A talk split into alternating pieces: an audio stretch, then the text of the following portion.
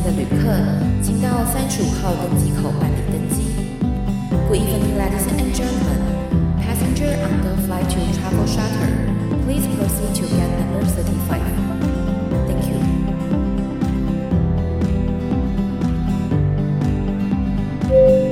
各位贵宾，我们即将起飞，请确实扣好系紧您的安全带。谢谢。Ladies and gentlemen, we are ready for takeoff. Please make sure that your seatbelt is fastened. Thank you.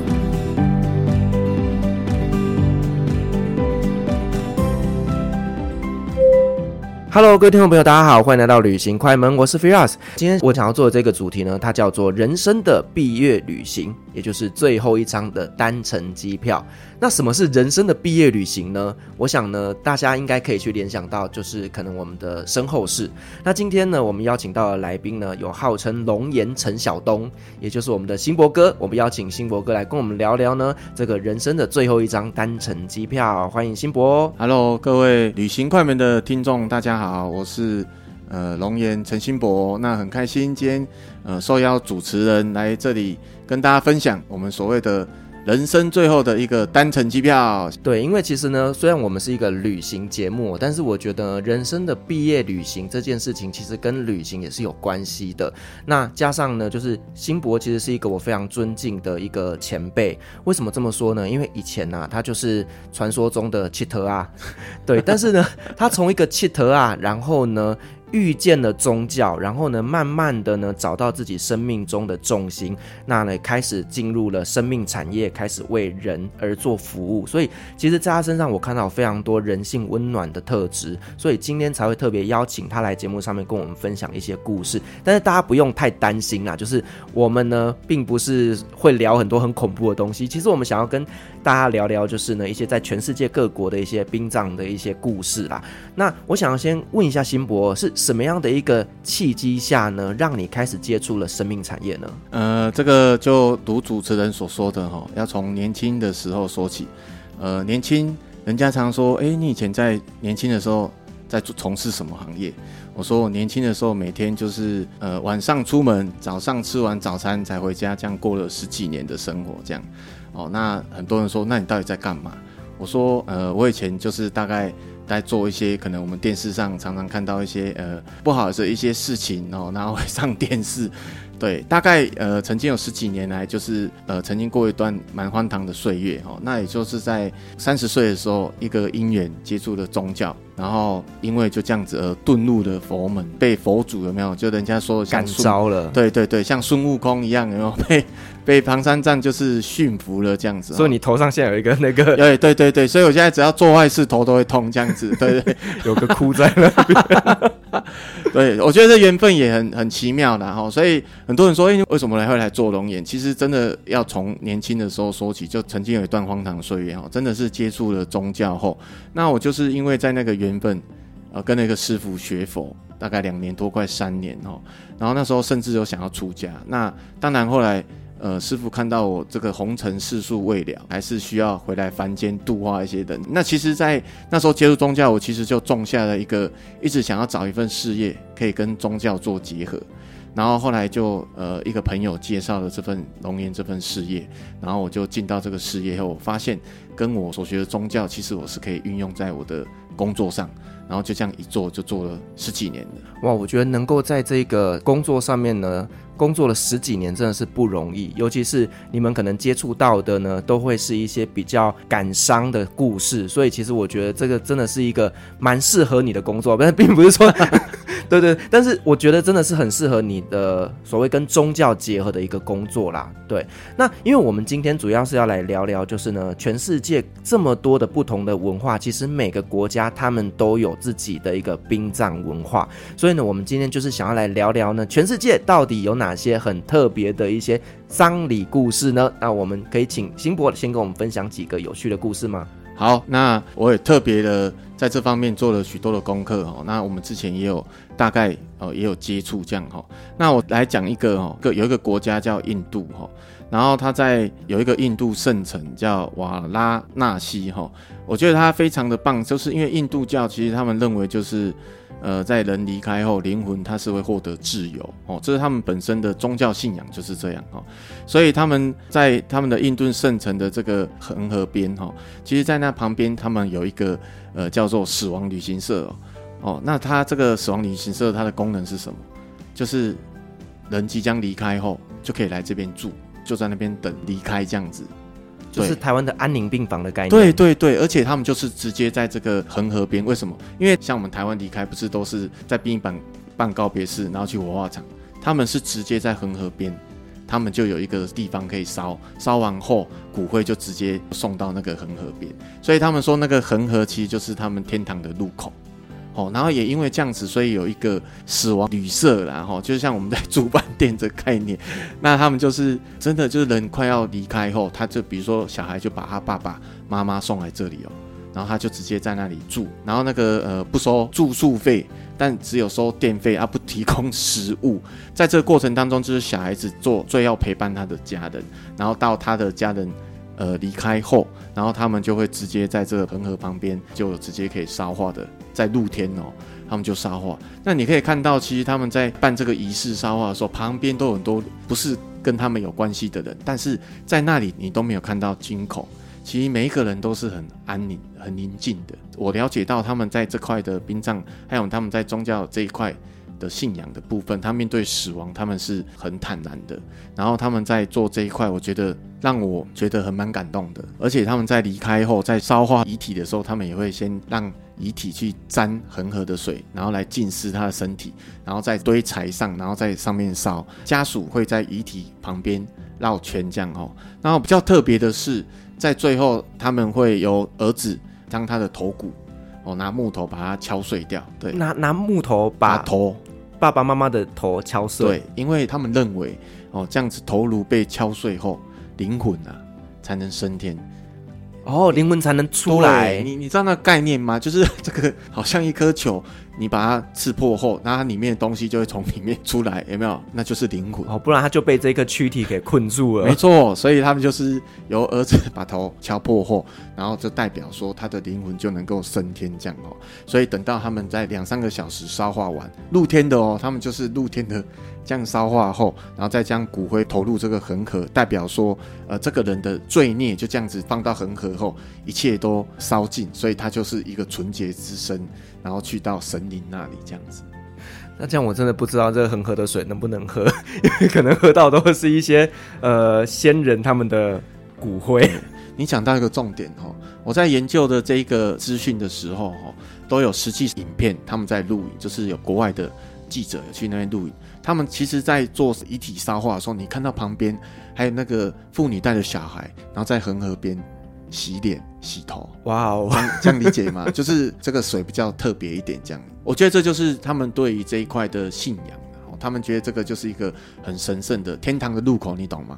对，像我们常常都找不到天堂的入口，但是他们天堂的入口就是那那一条恒河，对对对对，所以他们对那条恒河是非常的尊敬，这样，所以他们并不会觉得这个是很奇怪。或许上游在烧有没有？然后骨灰倒进，然后下游的人在水里面游玩，他们都不觉得怎么样。对，这是我觉得也很特别的。就是这条河就是他们的一个生命之河啦，就是他们的食衣住行其实都跟这条河脱离不了关系。对对对对，想知道更多的瓦纳纳西呢，可以去第八十三集，我们有邀请了你家隔壁的旅行社鼻子来跟我们分享了在瓦拉纳西那边的一些亲身经验，而且他说就在那边真的闻到一股烤肉味，还蛮香的。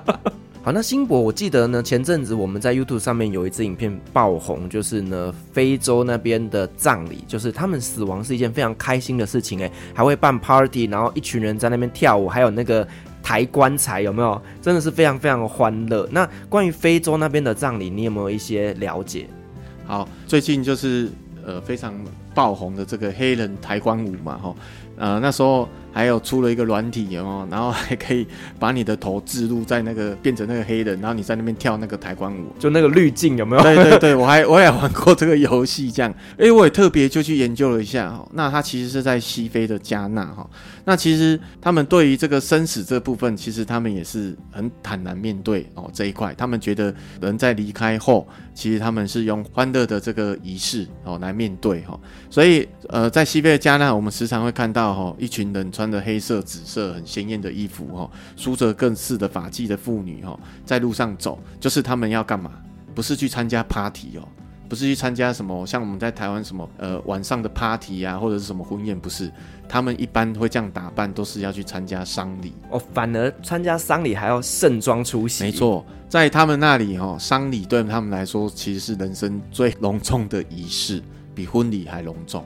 然后甚至我那时候去研究，还有很多，因为他们。要去参加，比如他娶的老婆是住远一点，有没有？为了要去参加这个丧礼，有时候要走很远哦，因为那时候他们比较不发达，走很远，然后还因为这样子啊，就搞到离婚这样子。对 对对，真的，我去研究，他们真的是这样。那时候就是因为，因为他们对这块非常注重嘛，而且他们几乎每花一场丧礼，等于是一年的工资哦。哇塞，对，台湾人是砸钱办婚礼，他们是砸钱办丧礼，没错。所以你知道最好玩的就是哦，他们在每一个葬礼里面呢、他们会请乐队伴奏非洲鼓啊，跳舞啊，然后为死者的灵魂祈祷歌唱哦。那这个是基本的，最重要他们还彻夜狂欢。哦，就是真的把它当成一个 party，而且哦，他们彻夜狂欢了以后，他们还会聘请摄影师啊、调酒师啊，还有厨师、化妆师啊，甚至还请那个保安人员哦，没有管控这整个丧礼啊，哈，所以他们哦已经衍生成怎样？他们的周末的娱乐是干嘛？就带朋友说 看谁谁家有丧礼 可以去参加，对啊。哦，所以这就是很特别哦，就是每个国家他们在面对这一块，哎，每个人的心态都不一样。所以像我们台湾可能在婚礼哦，都大家就弄得排场很大嘛，哈，反而在丧礼这块，有些人就是弄得很低调这样。哎，他们不是，他们反而是跟我们颠倒，他们觉得哎，丧礼他们大家就是庆祝欢乐这样子哈，然后就是反而是彻夜狂欢这样子，然后把一年赚的钱。都全部花在一场的丧礼这样子，所以我觉得这就是他们在面对这一块每个国家不一样的这个态度这样。其实呢，往生者呢，他们也不希望说呢，看到哎还在世间上的这些亲朋好友们为了你而哭哭啼啼的。所以其实欢乐的办一场 party 呢，其实搞不好他自己也会哎跟着你们在那边一起跳舞 啊。对啊，对对对对，对，他就站起来了。有可能，有可能，对对对，跳一跳就怎么？好像人越来越多这样子，对，他可能看到这个画面，其实他自己内心也是很开心的。就是呢，他的人生的最后一个毕业旅行是这么多人在为他欢送的，没错。所以他们就是在面对这一块，反而是他们活着的人生当中就是最开心、最隆重的一天，这样子。对，那我们刚刚讲到了，就是这么开心的一个葬礼。其实呢，我想要分享就是呢，在伊斯兰教里面，其实他们的丧礼是非常非常的平静的。对，因为其实呢，伊斯兰教它是主张不铺张的一个丧礼，所以其实通常人只要过世之后啊，在三天之内。就会完成整个的入葬的程序，像台湾不是都还会有那个百灵堂啊，然后可能大家要陪在那边陪一到两个礼拜啊。其实整个台湾在殡葬的流程是非常非常的冗长的，是。可是，在伊斯兰教里面呢，真的讲求速葬，不是挂在树上的那种，是快速的速度的速，对，速度的速，就快速的完成整个的丧礼。那其实，在这个伊斯兰教丧礼当中，你也看不到很多奢侈的花朵啦、贡品啦。甚至一些摆饰，他们就是只有很简单的一个棺材，就大家会在那边陪伴，然后呢来送他，然后就离开了。所以其实他们也不会要求说什么哦，要穿得很华丽啦，或者主张弄得很热闹啦等等的。其实我觉得这是伊斯兰教很特别的，就是一个很平静的送行。对。所以你刚才谈到伊斯兰教，就跟我们刚才聊到的印度跟西非的加纳，是不是他们在面对死亡的这块的议题哦，就反而就是差很多？对啊，对对对，就是每一个文化，他们对于生命的最后都是抱持着不同的一个观点。所以像台湾就会比较哀伤一些，好，在加纳那边就会很开心，那甚至在印度那边就是很神圣。那在土耳其，它就是这是人生的必经过程，所以呢，我们要平淡的来看待这一件事情。对。那除此之外呢，还有没有其他的一些特别的丧葬文化可以跟我们分享一下？好，还有一个我觉得特别也想要提出来的，他们在面对丧礼，就是在人身后这块，呃，也是非常神圣的，就是在中国的西藏。呃，因为我本身也。蛮喜欢藏传的一些文化的东西哈，然后像在西藏，他们有一本书叫《生死学》，那那本书我也有看过。那像在藏传佛教里面，他觉得人哈在死后其实就失去了他的精神，他觉得肉体只是一个躯壳，哦，因为在佛教来说，就是人会轮回嘛，哦，所以就像我们说达赖喇嘛，他不是会一直转世，他们就知道，哎，他会转世到哪一个家这样子，有没有？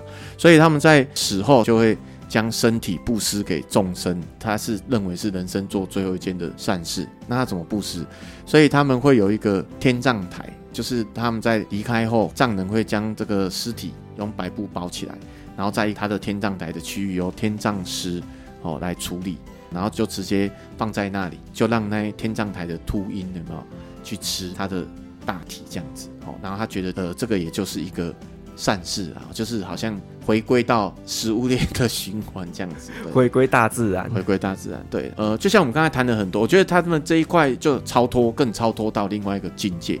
他们觉得肉体只是一个承载我们这个灵魂的一个躯壳，所以当灵魂离开后，他们重视的反而是那个。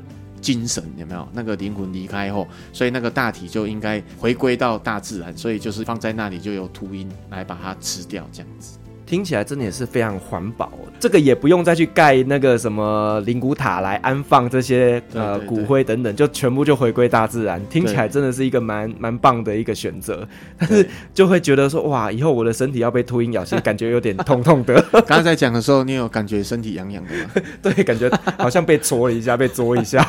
对对对，这就是西藏他们在面对身后这一块。他们反而是选择，就是最后由动物来吃它的身体，回归大自然这样子。所以你看，每一个国家面对这块，其实都有很多不同的思维哦。我觉得回归到跟宗教的信仰，应该都是很有关联。嗯，所以其实最终还是回归到宗教文化，对，因为宗教影响了一个国家，那进而也影响了当地的一些殡葬文化。错。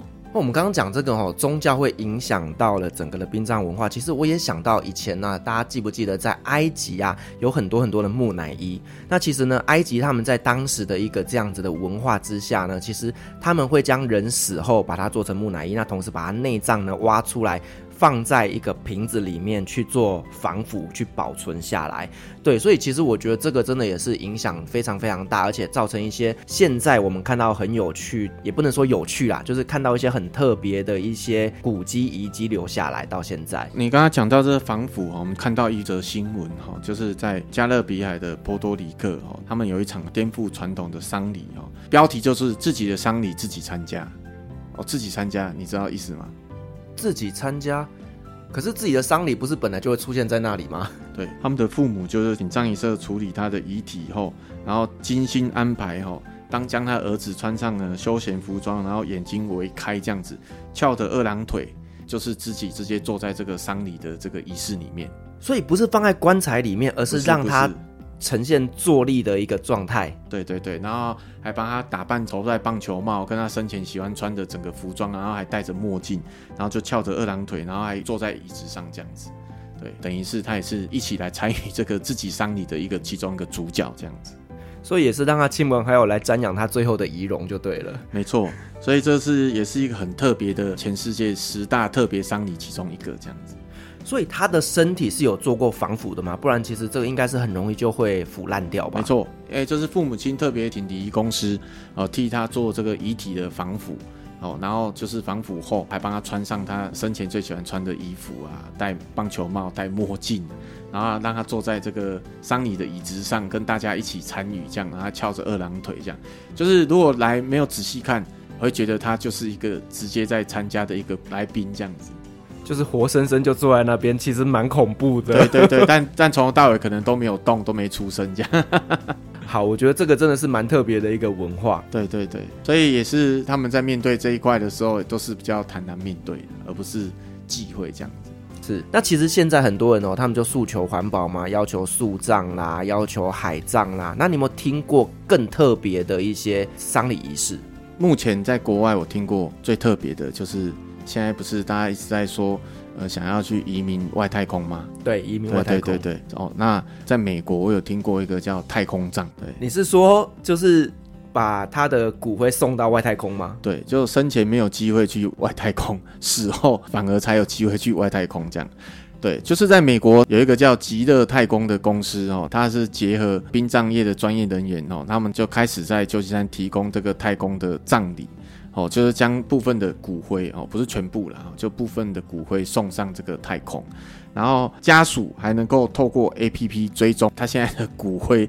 现在在哪一个行程？这样，哎，应该是说在太哪一颗星球？对对对对，看他现在行踪在哪里？这样，他说啊，还有机会观看这个直播卫星的发射，这样子。对，然后这个载运骨灰的卫星还会绕地球数个月后，接着再回到大气层，然后变成一团火球。你不觉得这个感觉很酷吗？我只觉得好像造成了太空的污染。哎，这个让他的家人去外太空旅行回来。哎，我觉得这个真的是很酷呢。我听完以后，我都觉得说，嗯，这个我也蛮有兴趣的。这样以后不知道可不可以来试看看这样。对，人家讲说就是环游世界，它是环游太空。这但是这听起来应该是有钱人的一个行为吧？但是哦，我在他的网站里面看到哦，它其实花费很便宜，只要一千九百九十元美元。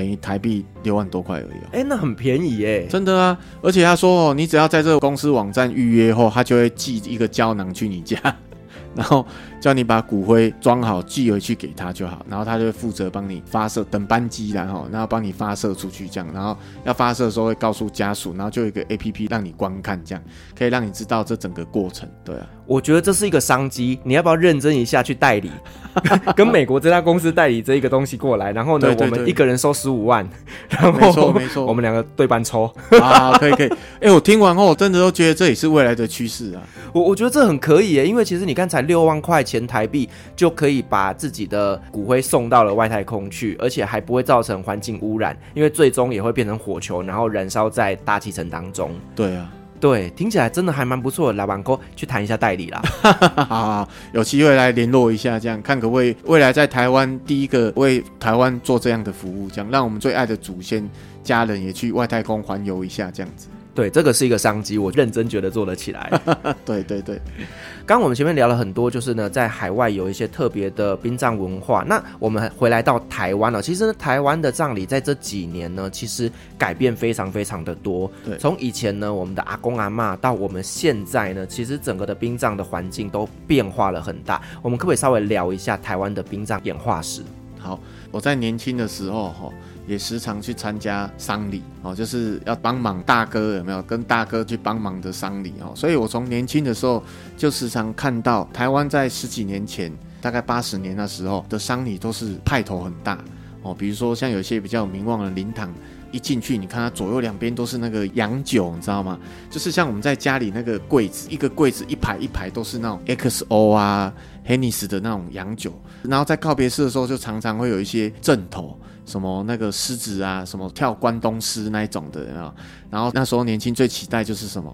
那个辣妹啊，歌舞团，对 对，辣妹歌舞团，哇，那个真的都是穿的很清凉这样哦，然后在跳舞，然后还有很酷的，就是像那种中正纪念堂看到那个军乐队，他们就是穿的像那个跳军乐队，然后他们的鞋子走路都会有那个扣扣扣的声音，对，扣扣的声音，然后他们就是在灵堂前跳军乐，然后耍枪这样，就真的跟那个一队哦，对，一队啦。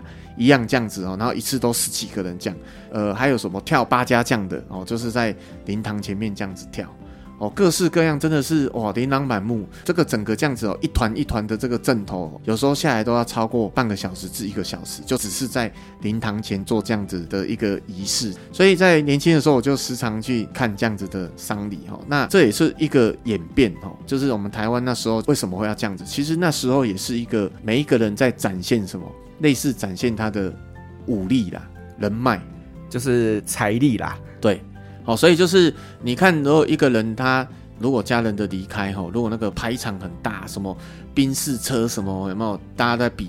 有时候一二十台都算不多的哈，有上百台，然后阵头有时候朋友 O N 啊帮忙的那个阵头，有时候都到二三十团，那有时候下来都超过一个小时。那其实是干嘛？其实就是一个人脉的展现，让来参加的人就哇，这个人人脉很广，很多人这样子去挺他哦，然后帮忙这样。其实那个都是朋友互相有没有挺来挺去这样就对。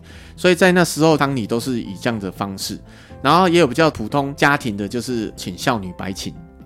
哦，孝女白裙这个职业哈，我那时候也觉得很好奇，说，哎，为什么有一个人穿白色衣服，然后在丧礼哭得比家人还痛苦的呢？有，我我阿公那时候有请过，然后那时候真的觉得说，这个是谁啊？为什么我的爸爸妈妈他们那一辈的人好像没有那么的夸张，可是他就一直在那边哭，什么叫爸爸叫妈妈，我就心想说，我们家没有这个人呐、啊。对，所以我第一次看到的时候，我还想说，哎，这是哪一个亲戚？怎么跟我的家人长辈感情这么深厚？就对了，结果问一下爸爸妈妈才知道说，哦，没有，那个是请来的，有没有叫孝女白请？其实那也是一个职业的哦，那他其实就是帮忙家属代哭啊。哦，因为以前的丧礼就是觉得要哭哦，他才是一个好像孝顺的代表这样子，所以有时候家属无法哭到从门口有没有，就是他们都基本上都是要从门口就是开始爬有没有，一直哭哭哭哭到灵堂前面这样子。所以他也是一种替身演员，就对了。没错，对。然后还有像我以前有看到很特别的，就是那个叫牵亡魂的仪式，你有看过吗？就是那个拿着铃铛那种在看亡的那一种啊。对，就他其实就是已经结合那个民俗记忆法，就是他会做一些仪式，讲一些话，类似就是那个牵亡魂这样。然后他还会摆板凳。然后他也要跳到板凳上面，还要后空翻，就是好像下腰这样，然后还要去咬那个钱币，他有个仪式这样。其实他已经结合的那个民俗记忆了，所以他是杂耍团出身的，没错，这个是他基本的底子这样。但他这个杂耍团的仪式是叫牵亡魂的仪式这样子。哇，这样听起来，其实在早期的殡葬真的非常非常的热闹，很热闹啊，就是很热闹。然后我们以前有看到说，像因为以前是农业社会哦，我觉得这个跟社会的形态也有关系。以前的丧礼都是邻居来帮忙，因为农业社会大家都住透天厝嘛，所以以以前比如说我们这个乡村，我们叫整阿桃台语的哈，整阿桃有人离开，这个庄头的每一个人都会来帮忙，对啊，所以就衍生的就是那时候以前的人就很有那个人情味嘛，哦，那大家就来啊，每天就是中午要弄好几桌给邻居吃啊，晚上也是这样子，对，然后大家就在那闲话家常，晚上或者打麻将啊、喝酒这样子，以前就是这个形态。也是一个敦亲睦邻的好方法。对对对对，所以那个晚上的时候就是很热闹哦。而我觉得好像也是一个凝聚人与人之间这个不是连结的哦，就是人与人之间情感的这个方式这样子哦。所以那时候还有看到那时候棺木啊，就是要去火葬场前哦，一定要从这个桩头推到外面，然后直接在那个大马路边哦，然后就有狮子在旁边围这个棺在那边绕这样子，然后摩托车就在旁边走，然后就是一个仪式叫绕棺这样子，所以。以前在这方面，我觉得就是非常的热闹哦。但当然，现在整个时代的改变，我们现在已经演变到工商社会、都市化了。哦，其实我们以在台北来说，现在已经看不到了。这个丧礼的演变也改成我们所谓的庄严隆重这样子，庄严肃穆啦。也是因为现在在城市里面，大家也怕吵，就是如果你这样乒乒乓乓的，其实真的马上就会被人家抗议了。对，像我们以前哦，这样人离开后，呃，我觉得最特别就是灵车前面一定要有一台广播车，就是要放西方极乐世界念经的啊，叫做诵经车。那时候小时候我就问说，哎，为什么要这样？他说哦，要让所有整阿桃都知道我们家有人离开的，然后要送到火葬场，好像一个广播车的意思概念这样。哦，然后演变成现在殡仪馆，我们先讲台北市是政府就是禁止做这些事情，所以完全不能做这些事。所以这就是呃，我们常在年轻。新的时候，我们看到我们台湾这个整个殡葬的演变，哈，那我们来讲，就是殡葬从业的这一块一样，哦，整个生态也改变很多。以前在经营这个殡葬业葬仪社的，都是一人分饰多角，就是我们常工的土公啊，哦，就是以前的殡葬从业人员，好像这个产业好像也是属于比较不入流的，就我们常说土公啊，或者是一些穿吊嘎啊，然后穿拖鞋，然后嚼槟榔哦。以前的殡葬业的素质大概是这样子，哦，所以那时候台湾在这一块，我们就是很传统，然后也一人分饰多角是什么意思？你知道吗？就是我们家有人离开啊，哦，可能就是这个人来帮忙这样子，然后做头七来诵经嘛，对，哎，就站中间诵经的也是那一个老板，有没有？然后那个抬棺木出去也是他，哦，然后就哎开灵车有没有？以前那个灵车啊，都是那种大台那种货车卡车，哎，也是他，对，就是你会发现。哎，这个人怎么一人分饰很多角这样子？有没有？然后比如说你现在问他一些什么事，他讲一讲以后，转身看他变成在做头七，在那边叩叩叩敲木鱼，有没有？对，就是一人分饰很多角这样。哦，那当然就是也衍生了很多的问题哦。就是以前的殡葬的文化，就是像我们以前阿公阿妈那一辈的，随便办一场丧礼，他们说就是都要一百万以上。哦，因为这么贵啊？对对对。哦，然后或者是像邻居来帮忙啊，什么不是每天晚上都要办桌请他们吃饭呐、啊？对，哦对，然后还有人家来帮忙，像一些比较乡下，还有一些宗亲，他们都是要负责这一块。哦，那像有些宗亲他们来，他们就直接告诉你说啊，我们这个宗亲来二十个人，他就会告诉你说，哎，一人就一条香烟，然后一包槟榔，这是叫配备的哦。啊，毛巾一人两条这样子。哦，这个就是那时候的殡葬的文化就是这样哈，所以那时候的从业人员就是我们说素质上没有那么好这样子。其实你刚刚讲说他们这样子一人分饰多角，表示其实他们也是斜杠了很多很多的不同的角色。其实也不能说素质不好啦，我觉得也是要有天分才能够做到这些事情。哦，你看他可能今天我们办的是天主教的仪式，他可能还要知道念圣经；他可能我们今天办的是佛教的仪式，他还要念佛经；道教的他还会念道教的经文。对对对。所以其实我觉得这样的人不容易。对，感觉已经可以去做那个演艺人员的这个角色，随时哪一个角色他都可以切换这样子。对，所以真的是专业的演员来着。对对对，所以你看，我们现在台湾整个殡葬也一直演变演变到现在，我们就是所有的殡葬礼仪公司都是变成是集团企业经营。哦，然后还有就是，呃，以前的殡葬的这一块，老板在报价这一块，诶，比如说我们家里有这个需求，他就是拿一张纸，有没有？然后拿一支笔，就是直接写，就是告诉你说，诶，这个是什么什么什么，然后多少，然后就一张纸收据就直接请钱。然后到现在很多的企业经营的就是要开立发票，然后就是不能够随便价钱乱写啦。哈。再来就是现在也证照的抬头，现在的礼仪师基本上都要有礼仪师证照。你刚前面讲到就是这个价钱随便开哦，坦白讲啦，家里遇到这种。事情谁还会去杀价？对，所以以前我听老一辈的葬仪公司的老板说，以前都是家属来拜托他们，而不是像我们现在是呃抢尸体啊。对对对，我们现在反而是从业人员哦，要以客为尊呐哦，就是家属如果服务不好不开心，他就会打我们公司的零八零专线，然后给我们一些指教这样子哦。跟以前老一辈的传统礼仪公司，他们说他们都是说一就一，家属不敢说二这样子，对，都是排队。因为怕你乱办，然后呢，往生者没有办法真的到了西方极乐世界。对，然后再来就是他们都不敢杀价，这样哦。啊，某方面也是他们看起来可能也呃，家属比较不敢杀价了。呃，就是可能有黑道的背景，对背景，就穿一个吊卡，吃一个槟榔这样，然后眼神看起来比较呃比较让你不敢，对不对？杀价这样子，哎，因为有杀气，让你不敢杀价。没错。然后到现在你看哦。呃，现在的从业人员礼仪师啊，哦，就是呃很专业很多的素质哦，像我们公司基本的礼仪师就是基本要大学的学历哦，然后还有呃身高，还有这个仪态哦，然后像我们的礼仪师基本上专业的部分哦，这个就一定要学。然后第二个他们还要学什么？悲伤辅导的课程，哦，陪伴家人走出这个悲伤的情境。然后再来第三个，他们还要学美姿美仪，就是我们还请那个。美姿美仪的老师哦，像我们之前请前方做厂长来教他们，就是包括女生的头发啊要怎么绑啊，然后他们在迎接客户的时候，他的手势要怎么摆啊，然后坐姿要怎么做啊，这个我们公司的仪师都有训练这样子。所以可以看到，这个跟以前穿吊嘎啊、穿短裤啊、吃槟榔啊、穿拖鞋的从业人员，到现在的礼仪师，除了证照以外，反而注重仪态，反而在他们的训练上，连悲伤辅导、美姿美仪都训练。你看这个是不是差别很多？它就变成是一个专业的一个行业了。以前可能就是比较像是说啊，黑暗一点点，那比较神秘一点点。但现在呢，它变成是一个非常透明，而且呢，就是重视外在形象的一个专业类别。对，这也是整个台湾这十几年来整个殡葬文化的改革后，然后我觉得就是让被服务者感到尊荣，然后让现在的从业者。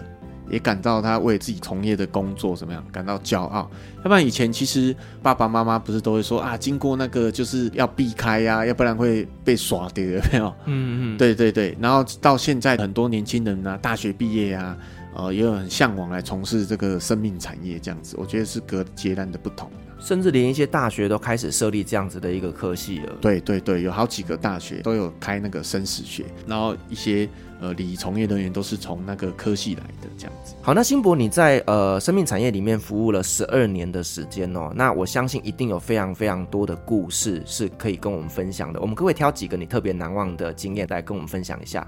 好，那我来特别分享两个哈，就是对于我在从业的部分，我到现在都记忆犹新，而且非常感动哈。呃，主持人，我想要问你一下哈，假设如果有一天你身体非常的不舒服，你到医院检查的时候，然后医生忽然告诉你说：“诶，先生，不好意思，你得了一个什么什么什么，然后你的寿命只剩两个月。”在那个当下，你听完医生这样讲的话，你的第一句话是什么？靠腰。啊，对对对，诶，我喜欢，代表你是正常人，好不好？像我每次去演讲，我每次都问大家说：“诶，如果当你去医生宣判你只剩两个月的时候。”你的第一句话会跟医生讲什么？然后我还曾经有听过很多人说，我、哦、没有啊，我就会很开心啊什么。然后人家问我说，我就是绝对圈圈叉叉，就是我记得住的那个脏话有没有，都会先骂出来这样。然后最后就会告诉医生说，你是不是拿错报告？你确定是我？对，怎么会是我？对，这是正常人的反应哦。那我曾经就是有一个客户哦，就是他的爸爸，真的是医生去检查以后宣判说啊，他已经就是到最严重的哦，没有办法医治，只剩两个月。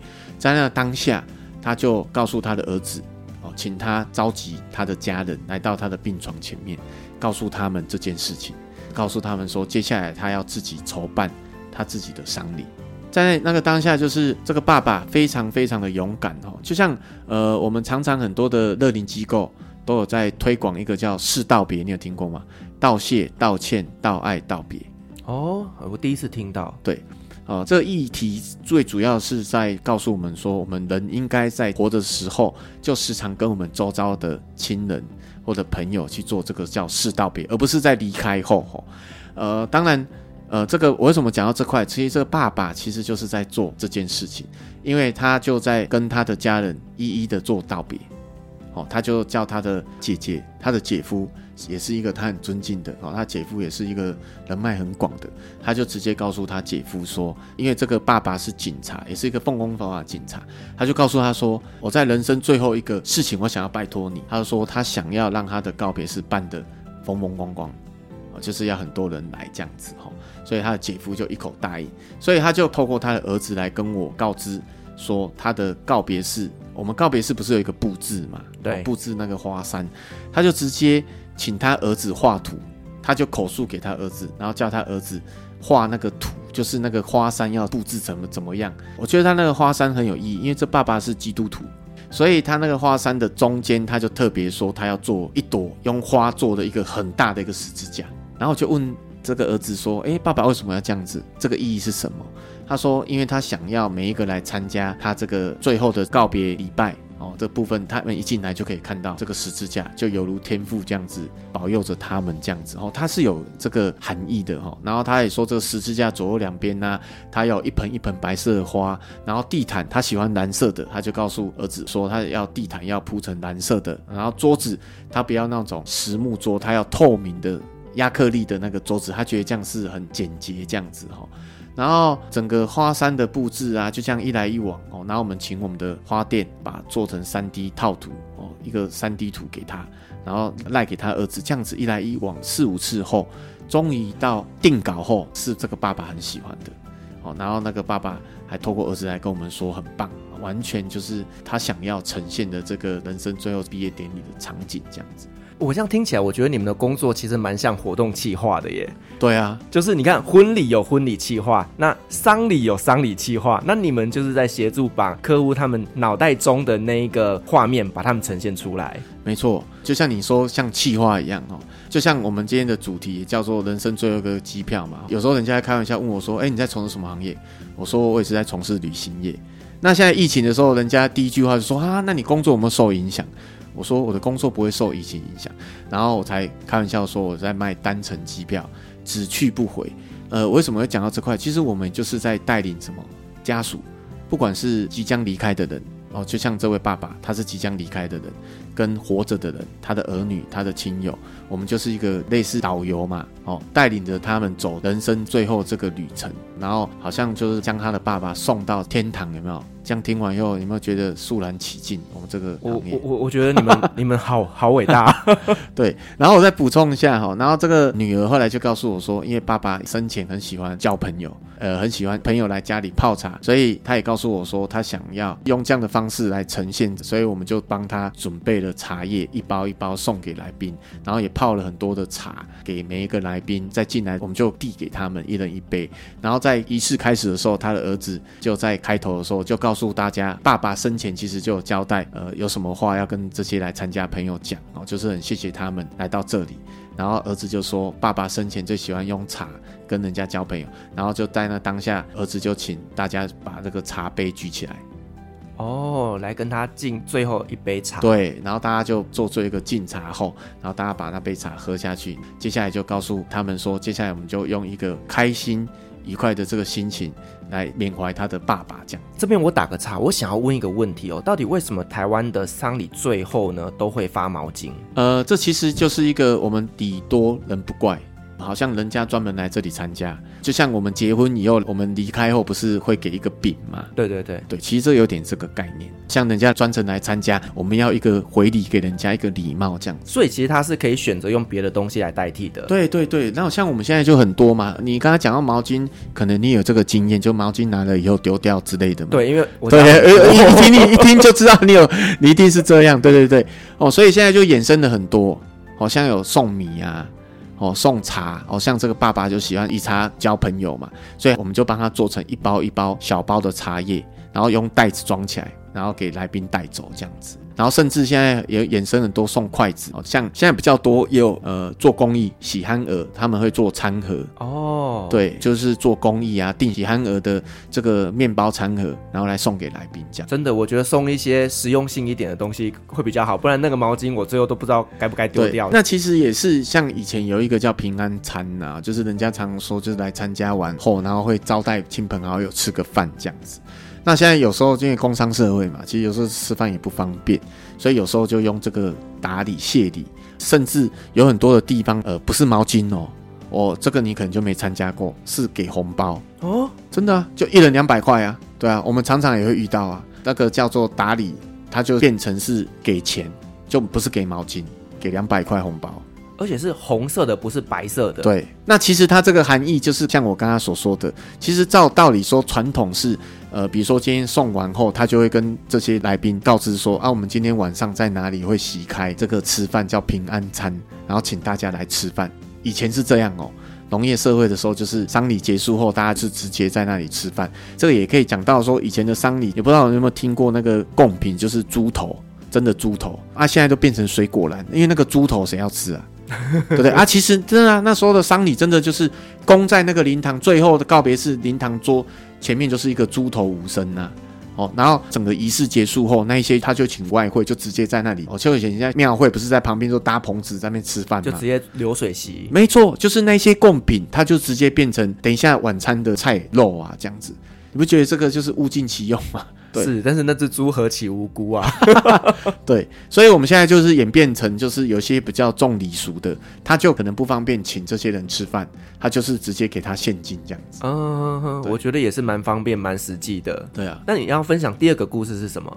第二个故事就是在前阵子我们服务的一个客户哈，呃，这一位是一个咖啡老师哈，他在大学专门在教别人怎么样煮咖啡。好，然后也是一个非常有爱心的一个咖啡师。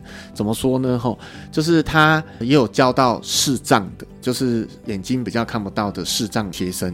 那他为了要知道怎么教他们，哦，然后甚至在煮咖啡的时候，他还蒙着眼睛去体验视障者的感觉。哦，然后也因为这样子，他才可以去教视障者。然后他后来就是因病而离开。哦，然后在服务他们的时候，我们就听到家属啊，就谈到这个故事，说啊，他这个哥哥非常有爱心哦，也时常在做公益啊，然后教了很多学生这样子。但是他人生最大的梦想，就是想要开一间咖啡厅。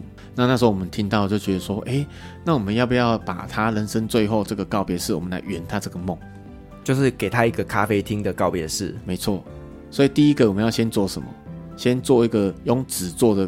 纸扎有没有？先做个咖啡厅烧给他，这是第一栋的哦，就是让他在未来的世界有一个咖啡厅，直接先送一个给他。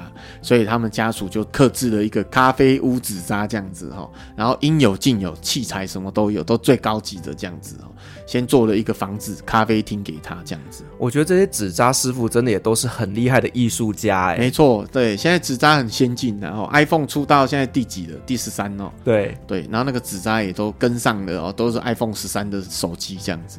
我阿公那时候烧了一大堆信用卡，连捷运悠游卡都有。对对对，所以很多家属都会问我说：“哎，那到底烧这个有没有用啊？”哦，那我都会说，呃，我现在无法告诉你，等到我离开的那一天，我再来告诉你。对，那其实这个也是一个丧礼演变，以前就是烧那个，你知道吗？库钱，你知道吗？啊，我知道。对，以前是一卡车一卡车在烧呢。对啊，但是现在台北市啊不能烧啊，你要烧限定几包，可能只有十包。以前是烧几百包，以前这个烧几百包都叫正常的哦，所以现在就演变成什么金融礼盒，一个盒子打开什么黑卡啦，黑卡就是无限卡啊，然后黄金存折啦，反正里面那个钱零啊都是写到满，这样几亿几兆这样有没有？就是演变成这样。是啦，现在我们要讲求第三方支付，所以其实在阴间也是要推广一下。对，所以他们阴间也是一直在时代进步了哦。所以我们就帮这个呃老师哈，就做了一个咖啡厅的纸扎啊。做完后哈，然后我们就说，哎，那告别式我们要怎么来呈现啊？那时候我们就在谈这块的时候，刚好他的学生就来灵堂拈香的时候，就视障的学生，然后他们知道我们在讨论这事的时候，他们就自动说，哎，那天他们要来现场煮给所有人喝，现场哦煮咖啡。哇，我觉得好棒哦，那个现场一定是满满浓郁的咖啡香。没错。所以那天现场就来了三四位视障的学生来煮咖啡，而且哦很特别哦，你有没有想到那个咖啡？第一个，你那个咖啡豆到底要放多少？那个重量嘛，对，还有到底我们一匙的咖啡粉要放多少？那个他们都有很精算，你知道这个部分吗？嗯，我知道。那你有没有想过视障者那个磅秤他怎么看那个数字？诶，对，我在现场就看到，原来科技真的来自于人性，他那个磅秤啊。是连接他手机的 APP，所以等于是他的咖啡豆蹭下去的时候会有声音，这个会告诉他现在几公克这样子，好先进哦。对啊，我也是在那个现场看到的。当然在那个现场哦，他们就直接带了很多的器具啊，因为那来宾来蛮多人嘛，吼，他们就一直冲泡啊，来宾来，我们就帮他们递给每一个来宾这样。然后因为这个老师是单身嘛，吼，那他的妹妹就上台去讲了这个故事，就是说他的哥哥啊生前一直有个梦想。想要开一个咖啡厅，那我们今天在他的这个告别典礼，我们来帮他圆这个梦。哇，整场真的都是咖啡香，然后老师的人生最后典礼哦，办的就是很温馨，然后大家就是很欢乐，闲话家常，然后他的学生也上台去讲到这个老师以前是怎么教导他们，多么用心，然后还把眼睛蒙起来去体验说视障者他们在这一块的不方便这样子。所以整场哦，连我们从业人员都非常的感动，一直流泪这样。所以这就是呃，我觉得我们在从事这个行业看到非常非常感动哦。这客户每一个故事都是在教育我们的。是因为你们服务的呢，就是生命的故事，对，所以其实呢，有太多太多感人的一些过程了。没错，对，那我们也很感谢，就是由你们从事这样的行业别来让我们的人生最后有一个圆满甚至圆梦的最后里程。对，那最后我想要分享一个我的想法哈，我常会跟朋友在聊天。现在新兴世代的人会觉得说，哎，不用啊，什么人离开就随便用用就好了嘛。就是面对这一块都很草率，因为我之前也有在生命线做过志工，我们也看到很多挚爱亲人离开后，很多人走不出来这个悲伤，甚至十几年来都走不出来哈。我们也在研究这一块，就是其实丧礼它的仪式是有它存在的价值。怎么说呢？我们刚才在讲到，我们将客户他的哥哥，最后我们帮他呈现的一个告别式会场，其实就是一个咖啡厅嘛。其实我们做这件事是在干嘛？帮他圆梦嘛。其实往生者他到底知不知道？我常客户问我这个问题，我说我怎么知道？其实丧礼是做给活人看的，是认同吗？认同。对，其实我是在做给谁看？我是在做给他的妈妈、爸爸、他的姐姐、妹妹看的。为什么？因为我们帮他圆这个梦。比如说像我刚才讲第一个故事，女儿、儿子，他为了他爸爸交代的，他帮他做最后的这样完成，是不是他们就觉得他有尽到一个什么？尽了他的心意了，对，所以他就不会有遗憾嘛。对，所以像我常在分享说，你知道中国老祖宗啊，其实很有智慧。我们老祖宗很有智慧，大家都知道的哈，包含火药也是我们发明的嘛哈。像你知道丧礼啊，要做七，要做七个七，你知道吗？七个七是七七四十九。对，就七天做一次嘛，俗称七七四十九天这样哈。那为什么要有头七、二七、三七、四七、五七？其实，如果你以道教来说，其实就是过每一殿的阎王。你知道有什么几殿阎王的这个概念？阎罗王然后，但是其实我们站在以心理学的角度，我觉得做七的每一个环节都是怎样，要让我们的家人慢慢去接受什么？哦，亲人已经离开了，没错。因为在心理学里面，其实家人离开后，他有个周期。其实，在头七前，他们都是不相信，他们的内心还是不觉得他的家人离开，都是在头七的那一天，有没有？然后他们在做七的时候有一个仪式，就是要叫哭笑，就是师傅会带领他们做一个哭笑，就是要哭一下这样子，然后他们才会整个宣泄出来。他们在那一刻，他们才会释怀了，觉得说，哎，我的爸爸真的离开了，真的离开了。对，所以你看他做每一个七，他是不是在做什么悲伤的释放？在我的认知是这样，然后，但是在文献的书上，他并没有写到这一块。但是在我这十二年来的从业的经验，我觉得老祖宗发明这一块，其实就是悲伤舞蹈的仪式。还有很多人说，那到底折莲花往生者收得到吗？我说不知道，因为我还没离开。但我相信你们在这个很悲伤的这段时间，你们在灵堂前面不要乱想，有一些事情可以做，它不是就是一个好事吗？对。对不对？因为我们就给他一个功课嘛，哦，说什么哦，我们棺木里面要放一百零八朵莲花，然后家属就说我们一定要现在开始不会折，要开始学，好像那个加工，你知道吗？嗯，小亭加工厂啊，然后什么这边折来不及还带回家，有没有？家里代工，对对，在家里代工，然后什么邻居仔，真的啊。但是我在旁边看，我会觉得这个很有意义呢，很感动。我们不管他收收不到，但是他在尽一份什么心意，心意。然后在这个扶丧的期间，他不会乱想。因为他有一件事情可以做，要不然他们没事情做，他是不是一直会去乱想说，啊，爸爸走，妈妈走，是不是就一直陷在这个悲伤的情绪里？然后他有做这些事后，然后他会觉得说，哎，他的家人收得到，他是不是就会觉得说，哎，他收到了以后，他在他的那个世界，他就会很富裕，不会因为他们现在的家庭可能。没有那么的好，可能小孩会觉得说，呃，他还没有赚到很多的钱呐、啊，奉养他的妈妈，他妈妈就离开了。但是他在做这件事上，他会看见他妈妈在未来的世界怎样，他是富裕的。对，那他是不是就会放下这一块？对，他会觉得有一个遗憾嘛？我觉得，呃，我在从事这个行业，我是比较以这个角度去跟家人朋友。跟家属分享说，当然我们第一个要尽这样能力范围哦，我们都是希望简单隆重，但我们在每一个环节，我们要用心做有意义的事情。我们其实就是在做这样，家属跟王生离开的家人做一个连接，到最后的时候，就是棺木推进去火化的那一刻结束后，他不要有遗憾。我觉得这是我们从业人员，我们应该去引导家属、引导朋友的这一块。好，那我们今天很高兴的邀请新博呢来跟我们分享了这个人生的毕业旅行以及最后一张的单程机票。那这中间呢，我们也聊了很多来自于世界各国独特的一些殡葬文化。那同时呢，我们也了解了就是台湾早期跟现代的一个殡葬演进史。那同时呢，他也跟我们分享了一些呢他在服务的过程当中遇到很感人的故事。那再一次感谢新博的分享。那同时呢，我们也感谢今天所有听众的陪伴。如果您喜欢我们的节目的话呢，别忘记给我们五星好评加分。分享哦，旅行快门，我们下期再见，拜拜，拜拜。各位贵宾，我们的班机已经抵达，感谢您今天的搭乘。